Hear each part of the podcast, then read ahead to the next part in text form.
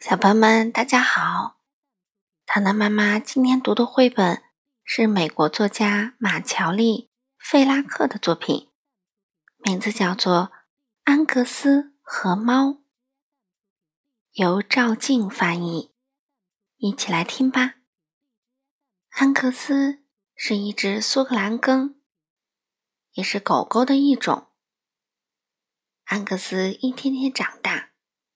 身子越来越长，可是个头没长多高。苏格兰梗就是这样的。随着安格斯渐渐长大，身子慢慢变长，他知道了很多事情。他知道最好待在自己家的院子里。他知道青蛙会跳高，但是不要跟在青蛙后面跳。还有。不要追着气球跑。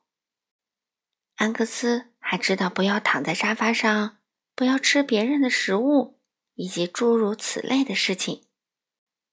但是安格斯对家门外的某个东西非常好奇，而且他从来没机会去了解，那就是猫。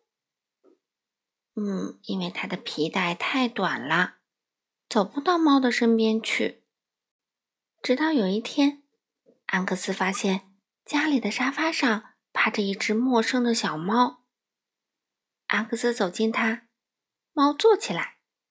安格斯再走近一点，猫跳上沙发的扶手。安格斯走得更近一些，嘶嘶嘶，小猫用爪子挠安格斯的耳朵。呜汪汪汪汪！安格斯大叫。小猫跳到沙发背上，接着跳上了壁炉。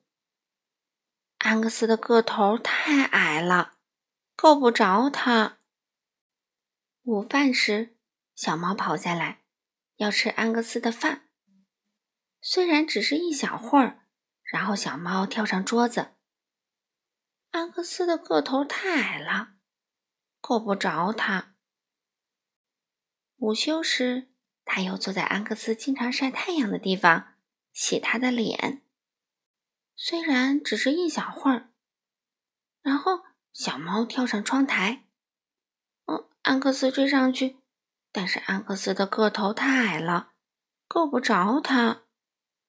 整整三天，安格斯忙着追那只猫，但是他总能跳到安格斯够不着的地方。直到第四天。安格斯追着小猫上了楼，跑进了卧室。小猫不见了。安格斯到床底下找，小猫不在那儿。安格斯往窗外看，自己家的院子还有隔壁的院子，哪儿都看不到小猫。安格斯下了楼，他看看沙发，小猫不在上面；他看看壁炉，小猫也不在上面。安格斯看了看桌子上、窗台上，哪儿都看不到小猫。现在只剩下安格斯自己了。没有小猫挠他的耳朵，没有小猫抢他的饭，没有小猫坐在他晒太阳的地方，也没有小猫让他追赶。现在安克斯独自一人了，而且他没事儿可干了。安格斯开始想念那只小猫了。